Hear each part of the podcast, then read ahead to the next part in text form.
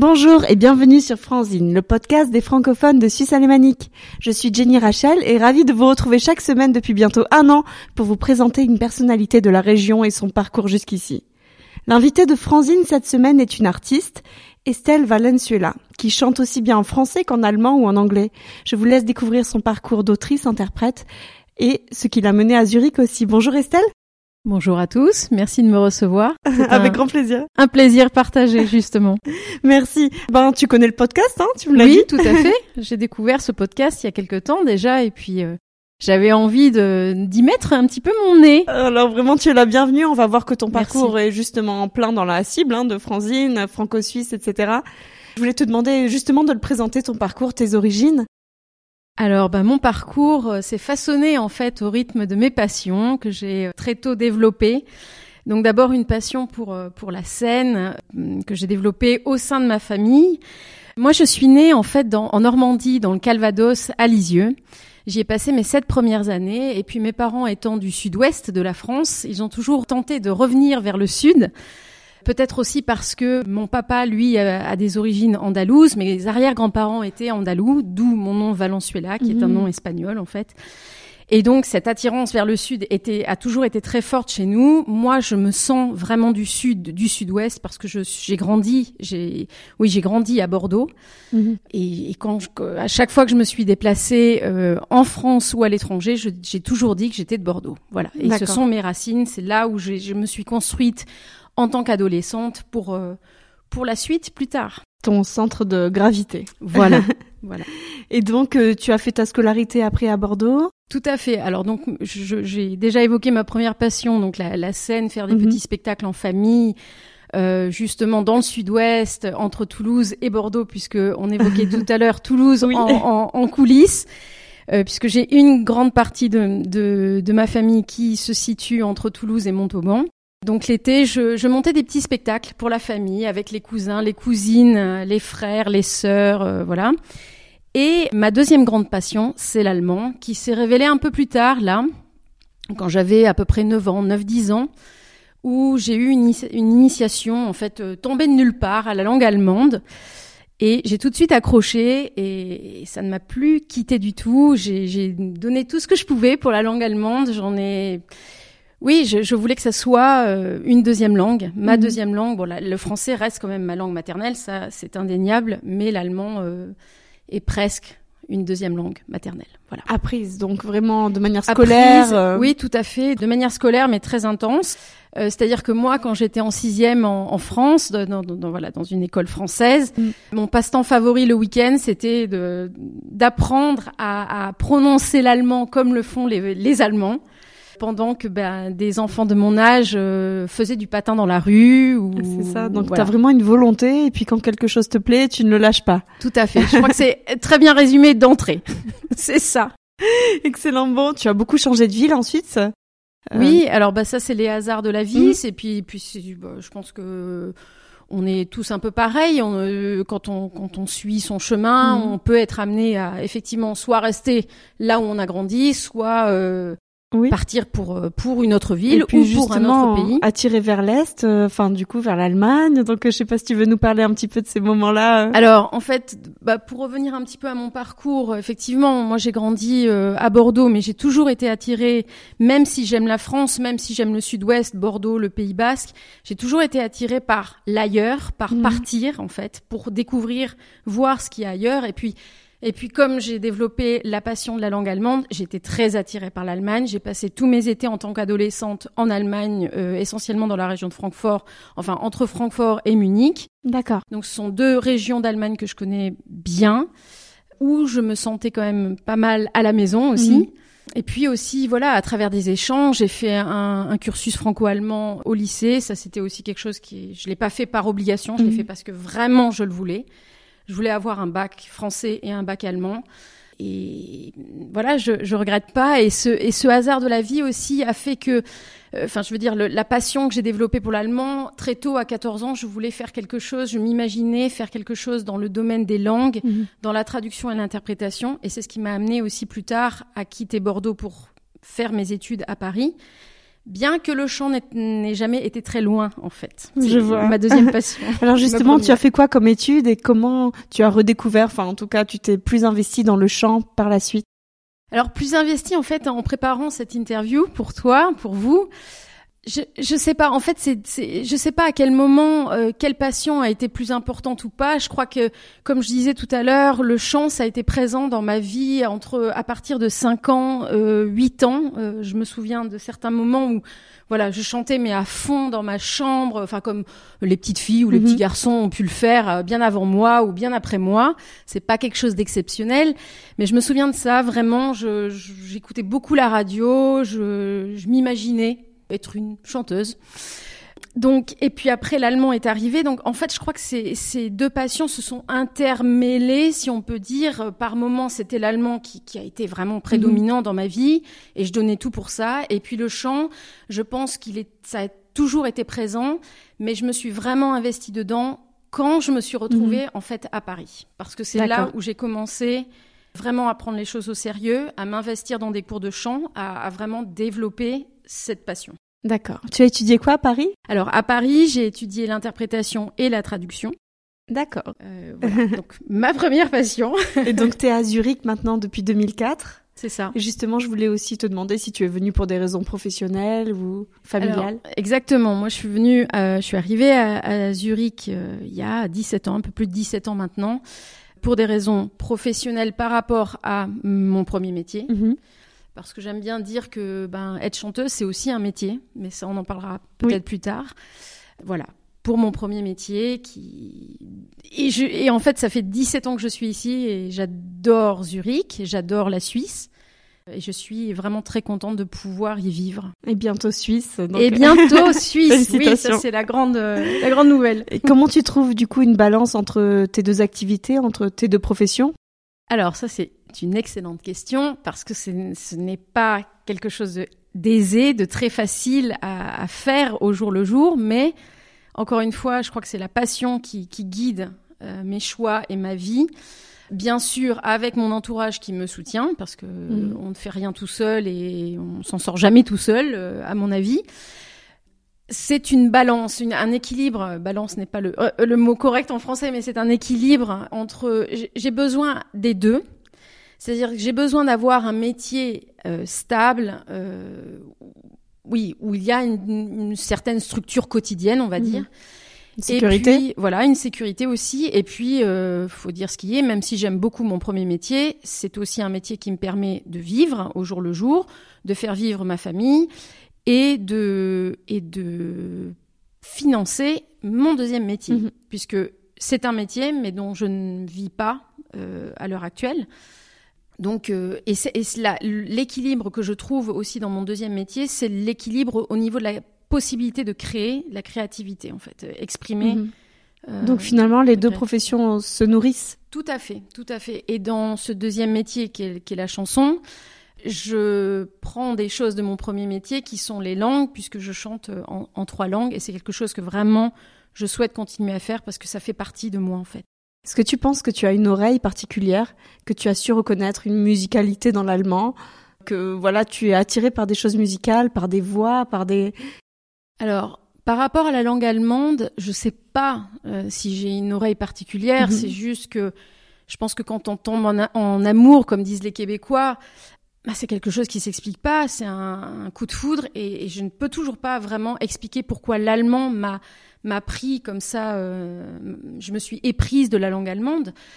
C'est une langue qui, qui, qui me parle, qui, qui, sonne à mon oreille. Mhm. Moi, je ne trouve pas, contrairement à beaucoup de gens, et, et je peux concevoir que la majorité des, des gens trouvent que l'allemand est une langue rigide, rugueuse.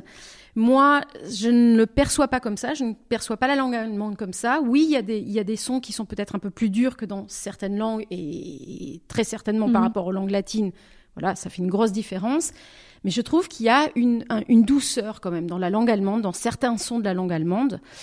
Et Une intelligence, euh, Oui, voilà, j'allais Mhm. venir un petit peu à, à- à ça. Ce que j'aime beaucoup aussi dans la langue allemande, je trouve que c'est une langue qui n'est pas fourbe. Mhm. Et je vais expliquer ce que je veux dire par ça. J'adore aussi les langues latines, l'espagnol, l'italien que je n'ai jamais malheureusement appris, mais que bon, en tant que latin francophone, on Mhm. arrive à déceler euh, certaines certaines choses de la langue italienne. Mais une- la, la langue allemande, pour moi, n'est pas fourbe, elle est honnête, elle est Mhm. authentique. Parce que quand euh, c'est une langue très disciplinée et quand, on, quand il y a une règle, en général, cette, cette règle ne se trahit pas. Elle n'est pas trahie. Mm. Il y a très très peu d'exceptions. Et s'il y a vraiment des exceptions, bah, elles sont à apprendre. Et puis, et puis c'est tout.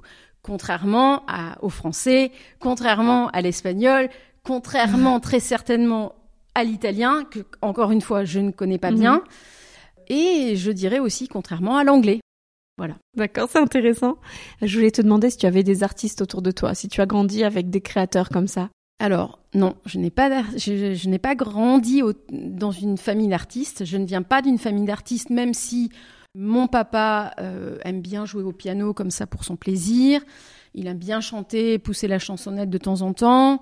Il peint aussi, euh, il sculpte. Donc oui, il y a quand même, il y a quand même eu dans ma famille cette, cette envie de créer Mhm. euh, artistiquement, mais ça s'est arrêté à euh, voilà les murs de Mhm. la maison. Il n'y a jamais eu d'exposition, il n'y a jamais eu de concert, mais certainement que ça m'a nourri. Ça m'a nourri d'une certaine façon. Et pour répondre à une de tes questions euh, de- euh, précédentes, moi j'ai- grandi avec des, des inspirations vocales très fortes.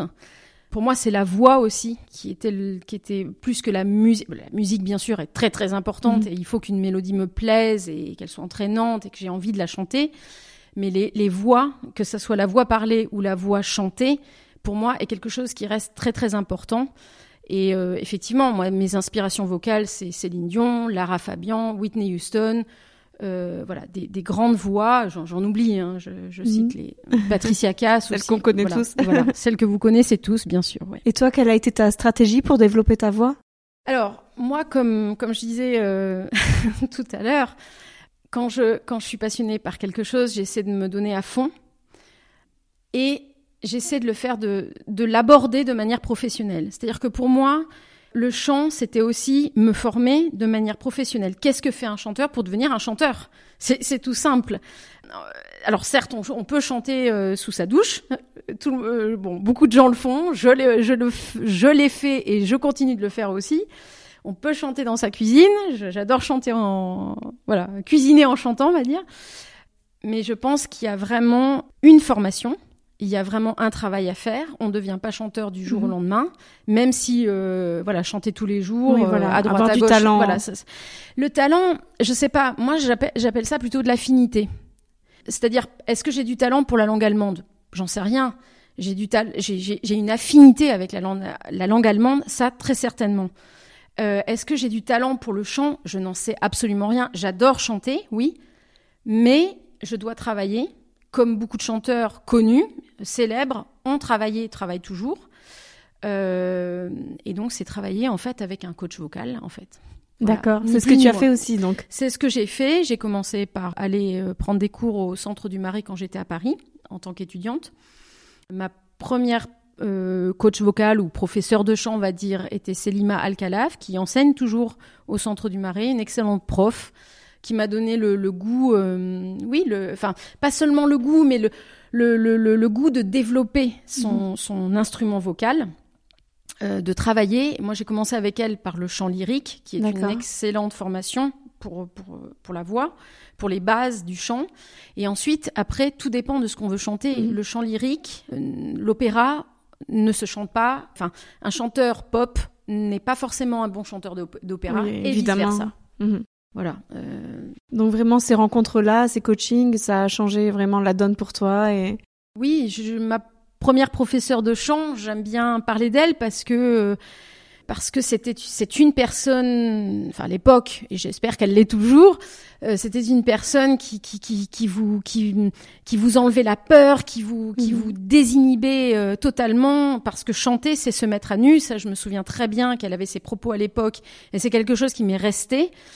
Euh, Et pour toi, c'était compliqué de se mettre à nu? Alors pas forcément parce que comme je, moi j'avais pas forcément peur de chanter mais j'avais peur de chanter devant les autres D'accord. et, le chant est toujours quelque chose chanter c'est vraiment se mettre à nu devant les Mhm. autres alors on peut se mettre à nu devant son miroir chez soi Mais se mettre à nu devant les autres, c'est encore un autre pas. Est-ce qu'on est dépasse vraiment un jour la crainte de la réception, de ce que pensent les autres? Oui. Ah, quelle force Oui, oui. Non, mais je pense que bah là encore, je dirais que c'est la passion avant tout, et je pense qu'il y a toujours une première fois, et il faut aller au-delà de soi en fait. Il faut, euh, il faut se dépasser, tout mhm. simplement. Mais je pense que c'est la passion, l'envie qui fait qu'on va y aller. C'est vrai. Aujourd'hui, on reste chez soi. Bah oui. et aujourd'hui, à Zurich, tu as encore un coach vocal, j'imagine. On sait que les grands chanteurs se font aider. Alors moi, j'ai jamais arrêté en fait le, de prendre des cours. J'ai jamais arrêté de me former. Quand je quand j'ai quitté Paris, j'ai continué quand je suis allée à Hambourg pour euh, mon premier job, mon premier métier. J'ai continué à droite à gauche, pareil dans une structure qui s'appelait Power Voice, mhm. là qui était beaucoup plus axée sur le, le pop, le, le, chant pop, où j'ai appris beaucoup de choses. Et puis quand je suis arrivée à, à Zurich, j'ai continué avec des coachs vocaux de la région. Et en 2008, j'ai participé, mais alors là, c'était plus dans la région valaisanne de la Suisse. J'ai participé à un programme qui s'appelait Chante ou bien. Donc, c'était un programme qui était parrainé par les rencontres d'Astafor de Francis Cabrel. Voilà, de Francis Cabrel, tout à fait.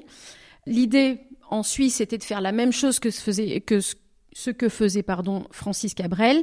Euh, et bien sûr, Francis Cabrel, à l'époque, parrainé et, et coaché de loin euh, la mise en place du programme. Mhm. Donc là, c'était une semaine où on se retrouvait entre euh, bah, musiciens, instrumentalistes, je vais dire, chanteurs et paroliers pour mettre en place en une semaine un petit spectacle, voilà, avec des chansons inédites.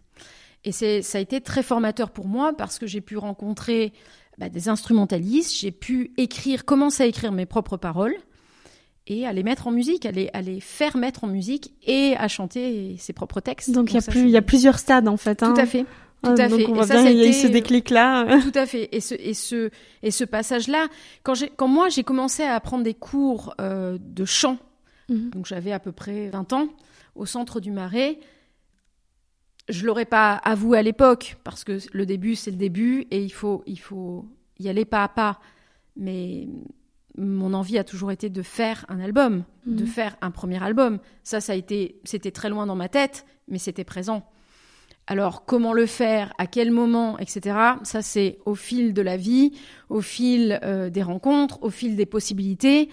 Pour faire un album, pour commencer une carrière de chanteuse, auteur-interprète, il faut bien sûr avoir de l'argent, il faut mhm. pas se le cacher, il faut pas, faut pas mentir, faut bien que, faut bien créer un album, faut bien le produire et il faut bien le financer. Il faut, faut financer la production. Donc ça, ça tombe pas du ciel. Évidemment. tout ça. Euh, et toi, tu le produis en Suisse justement? Alors moi, je produis, j'ai produit mon premier album en Suisse. Mhm. Et le deuxième sera aussi produit en Suisse. D'accord, très bien, on est dans le local. Est-ce que tu as d'autres événements marquants, comme ce festival-là, qui ont justement euh, créé un déclic, euh, te redonnent de la motivation? Quand tu y penses, tu t'y tu, tu raccroches?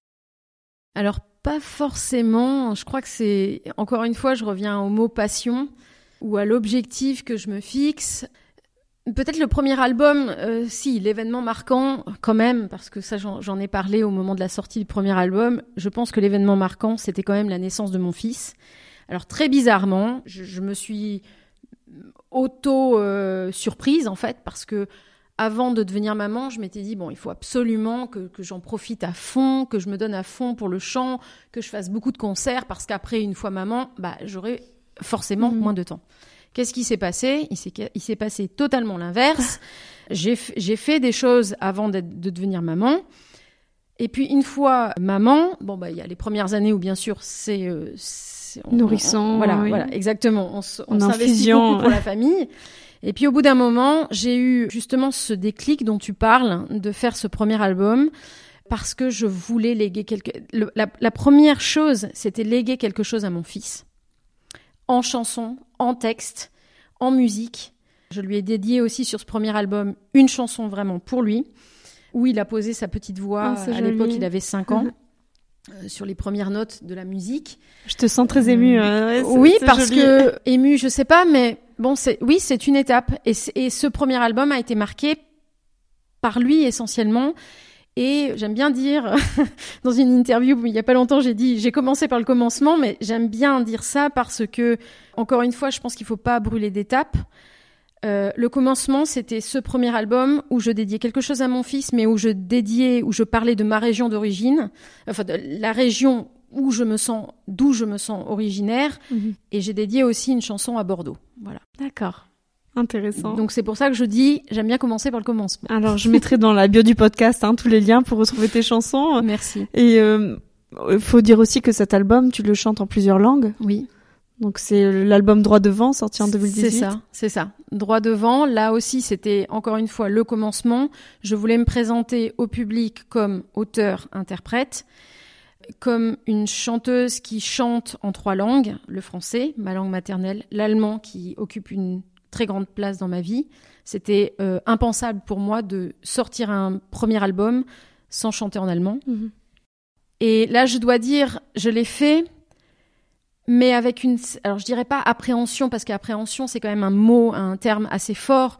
Mais je me disais bon, comment les médias en France vont-ils accueillir des chansons en langue allemande, de la pop allemande qui se fait. euh, Mhm. Je suis sûre que tu écoutes de, enfin tout, voilà, beaucoup de nos auditeurs écoutent euh, la radio à Zurich ou, Mhm. euh, ou en Suisse alémanique et on entend sur des radios pop, de musique pop, on entend de la pop allemande qui, à mon avis, à mon goût, sonne très bien.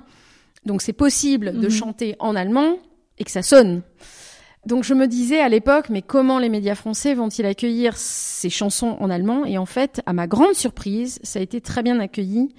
Et on, oui, on m'a fait des, des commentaires très positifs par rapport à, à ces deux chansons que j'avais publiées sur ce premier album. Mhm. Donc j'étais très contente. Et, et encore une fois, je pense que il faut suivre ses idées. Oui, il faut, puis il faut c'est c'est ta spécificité, c'est ton identité, ta niche, on dirait, dans une entreprise. Peut-être, peut-être dans le business. Oui, oui, oui, non, mais alors, encore une fois, euh, bien sûr que je ne veux pas ressembler. à- Enfin, c'est bien d'avoir ses caractéristiques, sa spécificité, son son caractère unique. Mais encore une fois, je le fais parce que parce que c'est moi, parce que ça fait partie de moi. Sinon, je je le ferais pas. En fait. Donc tu cherches pas à ressembler à une chanteuse ou à un parcours que tu as vu ou à non, t'as dépassé le stade vraiment. euh, Non, encore une fois, bon, j'ai de très fortes inspirations vocales dont je parlais tout à l'heure, mais mais je pense que avant tout, un artiste, il doit être soi-même, lui-même, Mhm. elle-même. Et c'est comme ça aussi qu'on peut qu'on peut intéresser les gens. Si on fait des copies, si on est toujours la copie de quelqu'un, est-ce que c'est Mhm. vraiment intéressant Ouais, c'est une bonne remarque. Je voulais aussi te demander si tu suis tout le processus du coup d'enregistrement en studio, de création de vidéos, de clips parce que tu as des clips donc, etc. De mise en forme du CD, je ne sais pas. Tout à fait. Alors euh, là encore, c'est une très jolie question. Effectivement, moi, je travaille depuis quelque temps avec une. euh, Elle est entre ma manageuse et ma responsable de com. Donc avec elle, on, on- on parle de beaucoup, de beaucoup de choses sur mon prochain album, sur ma façon de communiquer aussi sur les réseaux sociaux. Mais à part elle, je n'ai pas Mhm. une grande équipe. Et là, les équipes, c'est moi qui les crée à chaque fois. C'est moi qui suis leader, si je puis dire, de, de mon projet artistique, de mes projets artistiques. Donc le prochain album, oui, je suis en studio avec le producteur. Oui, c'est moi qui qui qui donne euh, le- le- l'orientation sur les mix, puisque quand on enregistre une chanson, on, en- on pose sa voix, mais après il y a tout un, il y a toute la partie de travail, mhm. voilà, tout à fait, de travail de mixage qui prend du temps, de l'énergie aussi. Et là, bien sûr que je donne mon orientation en collaboration toujours avec le producteur pour que les deux parties, qu'on soit tous les deux contents du travail qui a été fait. Et ensuite, il y a tout le travail de promotion où effectivement, je m'engage, je, je, je donne euh, la ligne à suivre pour Mhm. les photos, le- les shootings photos, la création des clips. Est-ce que je veux un clip sur telle chanson? Sur quelle chanson ça vaut, ça vaut le coup d'en faire un? Etc. Donc oui, oui, je suis, à, je suis à la manœuvre, on Donc va dire. après avoir appris la technique vocale ou en tout cas en même temps tu apprends d'autres techniques et d'autres outils parce que finalement Je, alors, je pense que un chanteur qui mène sa carrière sans vraiment avoir une grosse équipe, sans avoir de label, parce que pour l'instant je n'ai pas de label, tu en chercherais un. J'en cherche un, D'accord. oui, de manière, euh, oui, oui, oui, j'ai- j'ai pas honte de le dire. J'en cherche un. Euh, je pense que il faut quand même savoir ce qu'on veut. Euh, c'est comme être à la tête d'une entreprise. D'ailleurs, à un moment donné, on voyait euh, justement dans le show, enfin pas dans le show business, dans le dans le dans l'industrie de la musique, on voyait souvent le nom de chanteur entrepreneur. Donc mhm. ça veut bien dire quelque chose. Ça veut dire que un artiste aujourd'hui, c'est un entrepreneur, c'est un un leader qui est à la tête de, de sa petite entreprise, aussi petite soit-elle ou aussi grande soit-elle. Mais je pense qu'un artiste doit doit faire ses choix en fait. Mhm. Donc tu as sorti l'année dernière la chanson Je n'attends de nous euh, Tout pendant à fait. le confinement. Tout à fait. Donc ça c'est une chanson qui fait en fait le lien entre mon premier album et mon second mhm. album. C'est une chanson que j'ai sortie le 9 octobre 2020. Donc c'était en fait, on sortait de quelques confinements. Euh, D'une longue attente, justement. D'un été qui s'était passé plus ou moins bien. J'avais espoir, comme beaucoup de gens, j'imagine, que euh, l'automne et l'hiver se passeraient un peu mieux que ce qu'on avait connu avant. Et en fait, patatras, non. On repartait de plus belle vers les confinements euh, successifs. Euh, malgré tout, j'ai souhaité sortir la chanson.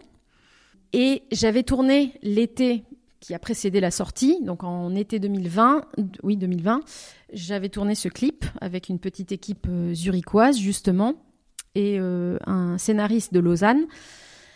Euh, on avait tourné ce clip parce que, enfin moi, l'idée dans ce clip, c'était de redonner goût à la vie, euh, mhm. redonner aux gens euh, une, un esprit de légèreté. Moi, j'en avais besoin moi-même, et je voulais insuffler cette, cette fraîcheur, en fait. Oui, voilà. C'est ce qu'on voit dans le clip, exactement. Donc bon, je sais pas si on a on a réussi. en tout cas, le tournage s'était très très bien passé. C'était vraiment une ambiance chaleureuse, mhm. détendue, professionnelle mais détendue voilà et donc euh, donc je voulais sortir ce, cette chanson je voulais sortir aussi ce clip pour avoir des images euh, en couleur voilà de la couleur dans ce monde qui redevenait grisâtre et morose et puis une chanson entraînante donc, un impact positif. Voilà. Mais est-ce que c'est l'annonce d'un second album? Voilà donc c'est l'annonce de du prochain album qui sera dont les sons seront plus modernes euh, que sur le premier album, dont euh, bah, la production est différente, ça c'est sûr. Euh, plus plus jeune, on va dire, mais tout en restant, mhm. tout en me correspondant, puisque je, je n'ai pas 20 ans, je n'ai plus 20 ans, mais donc ça correspond à ce que je suis aujourd'hui, avec des sons modernes, plus électro. Il y aura aussi des chansons en allemand, une chanson, deux chansons en anglais aussi, et mhm. puis les textes en français ont été écrits par moi, Mhm. Et on retrouvera effectivement une grande partie euh, de chansons en français. J'ai envie de te poser plein de questions sur la notion de confiance en soi. Moi, même maintenant, tu parles de, de l'âge, etc. On voit que tu dépasses ben, plein de limites et des cadres complètement qui n'ont aucun sens. Hein. Toi, tu es dans, dans l'art et pas dans les chiffres, et tant mieux. Moi, je, je me définis comme ça aussi. Justement, comment tu as pris confiance en toi? Est-ce que c'est quelque chose que tes parents t'ont transmis, que tu travailles? Parle beaucoup de développement personnel actuellement. Alors, je pense que c'est quelque chose que j'ai acquis au fil des années. C'est un travail, à mon avis, qui est, qui est un travail de longue haleine. Ça prend du temps. J'ai pas tous les jours confiance en moi. Je je dirais pas ça. Comme beaucoup d'artistes, je pense, j'ai beaucoup de doutes, de nombreuses reprises. En revanche, ce que je peux dire, c'est que c'est le chant, en fait, qui m'a donné euh, confiance en moi. On parlait tout à l'heure de se mettre à nu le passage, l'étape de se mettre à nu devant un public, c'est quelque mm. chose de compliqué, effectivement, qui n'a pas été euh, simple pour moi au départ. Mais une fois qu'il est fait, le chant vous redonne ça. Le chant, euh, quand on est sur scène, très bizarrement, moi, c'est quelque chose que j'ai euh, que j'ai ressenti ou que je ressens encore beaucoup aujourd'hui. Quand je suis sur scène, c'est à la fois une mise à nu, une fragilité, mm. et en même temps, vous êtes maître. On est maître mm. de soi sur scène. Il y a que y a que nous et le public. Donc oui, on peut faire des fausses notes. Oui, on peut rater une phrase. Mais l'essentiel, c'est comment est-ce qu'on la rate Comment est-ce qu'on comment est-ce qu'on gère ça sur sur scène Et je pense que le moi moi le autant le chant m'a m'a m'a fait peur entre guillemets passer l'acte de se mettre à nu et autant il m'a tout redonné mmh. en fait. Donc euh, non, c'est vraiment. Est-ce que tu es comme euh, habité quand tu chantes, c'est-à-dire tu mets limite euh, pas un masque, mais tu as cette personnalité de la personne publique? C'est une excellente question. je ne sais pas si je vais pouvoir y répondre. Est-ce que j'ai un masque? Alors oui, je suis chanteuse sur scène. Enfin, quand je suis chanteuse, je, je suis chanteuse. Est-ce que ça me donne des pouvoirs? J'en sais rien. Mais c'est sûr que la scène vous galvanise en fait. Quand on est sur scène, on, on se doit d'être euh, l'artiste, d'être euh, la personne qui est en contrôle, qui va guider son public. On est là pour quoi? On est là pour donner des émotions. On est là pour se raconter. Enfin, pour raconter une histoire. Pas, je, vais reformuler. Se raconter, c'est pas se raconter. euh, voilà, présenter quelque chose. Et on est là pour partager quelque chose. Si on n'a rien à dire, on reste chez soi, ou on chante chez soi. Moi, ce que j'aime beaucoup dans, dans, dans, justement, encore une fois, dans la voix, c'est que, bon, moi, j'ai ma voix, euh, quelqu'un d'autre a une autre voix, mais une voix, c'est, qu'elle soit parlée ou chantée, elle doit transmettre des émotions. Donc moi, c'est ce que, je sais ouais. pas si j'y arrive tout le temps, mais en tout cas, je pense qu'un artiste est là pour ça, pour transmettre des émotions que les gens n'ont pas forcément euh, au quotidien. C'est Mhm. très, c'est pas toujours facile de bah, d'être euh, de, de savoir ce qu'on ressent puisqu'on est happé par le par le quotidien, par, euh, Mhm. par par le stress, par tout ce qu'on a à faire à droite et à gauche. Donc se poser et dire ok qu'est-ce que je ressens là maintenant, être euh, sensible à, à son environnement.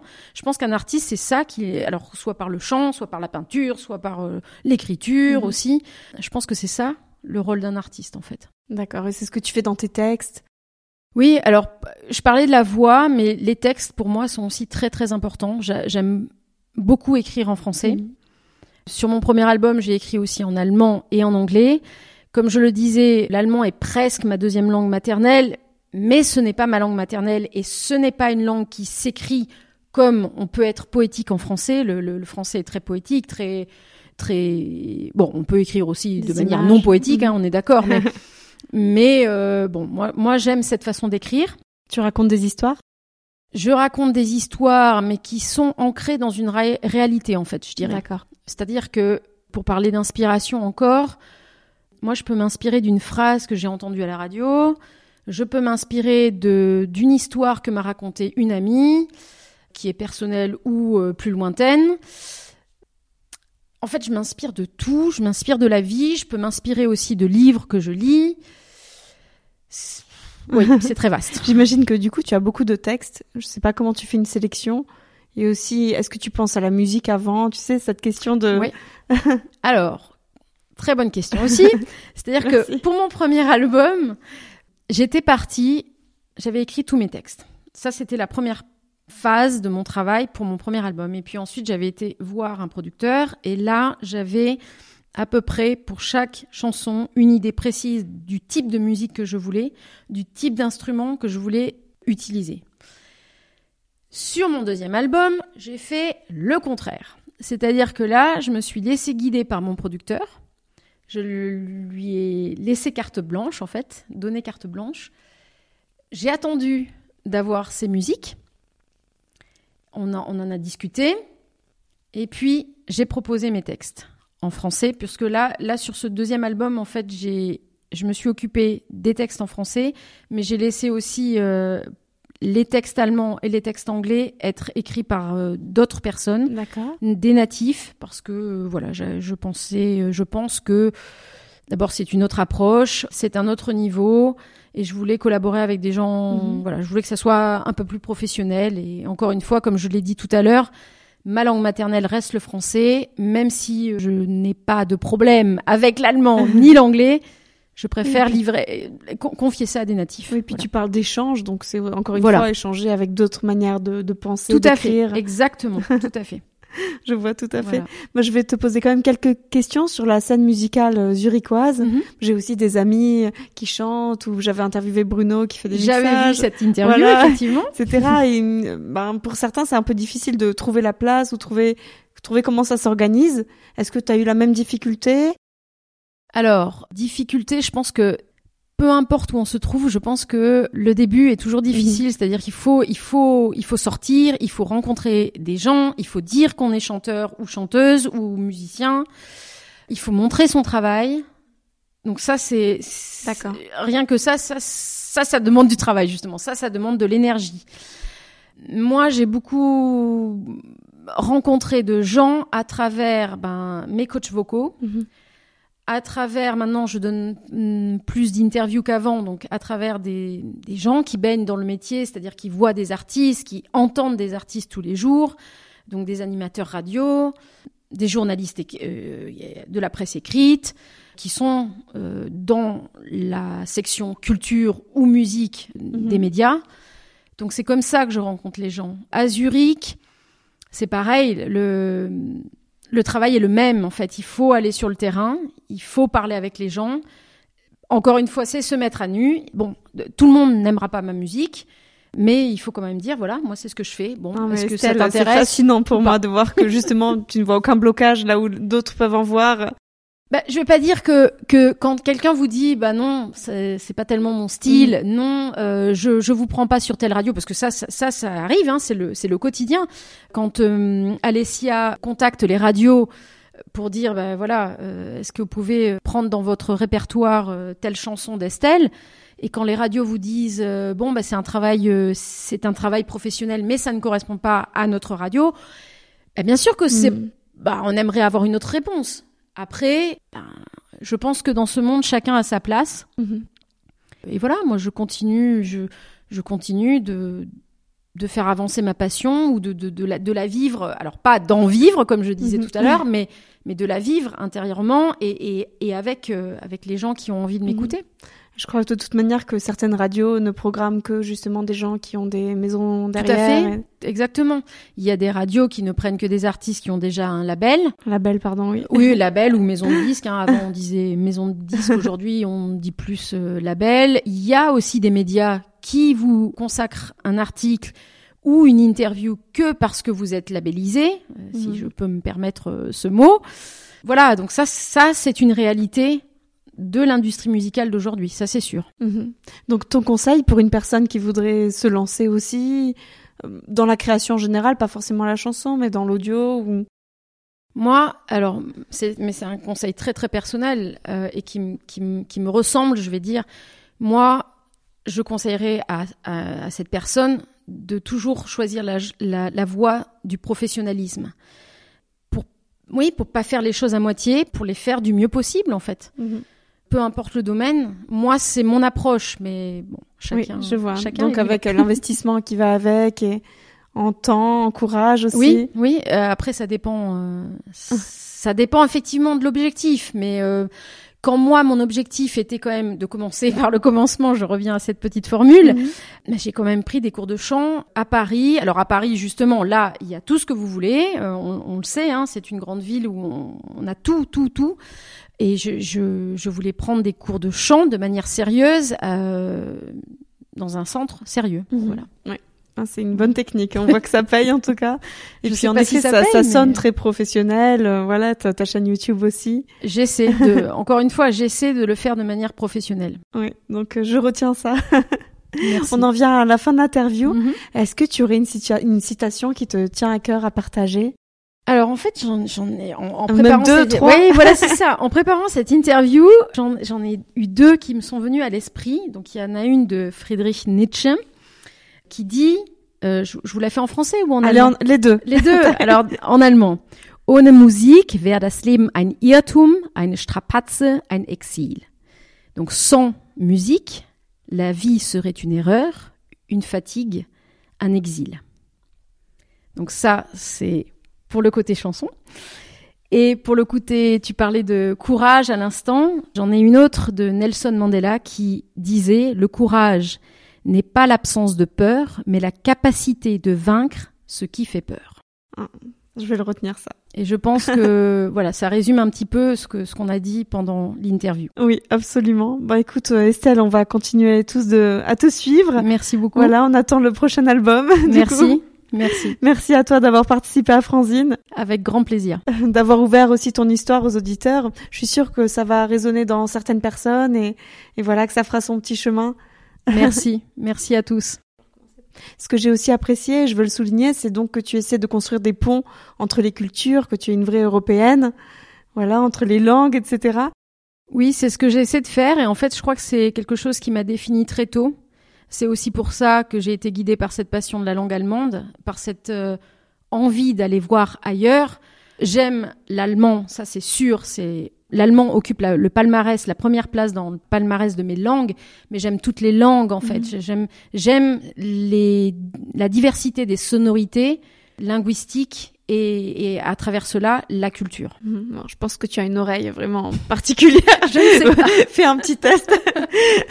Merci à vous, chers auditeurs, d'avoir écouté Franzine. N'hésitez pas à nous donner vos impressions, à continuer la rencontre au-delà de l'audio aussi. C'est l'avantage de ce podcast. Il est local et accessible. Donc, vous pouvez sûrement contacter Estelle si vous avez des idées. Et je vous dis à bientôt. Au revoir, Estelle. À bientôt. Au revoir.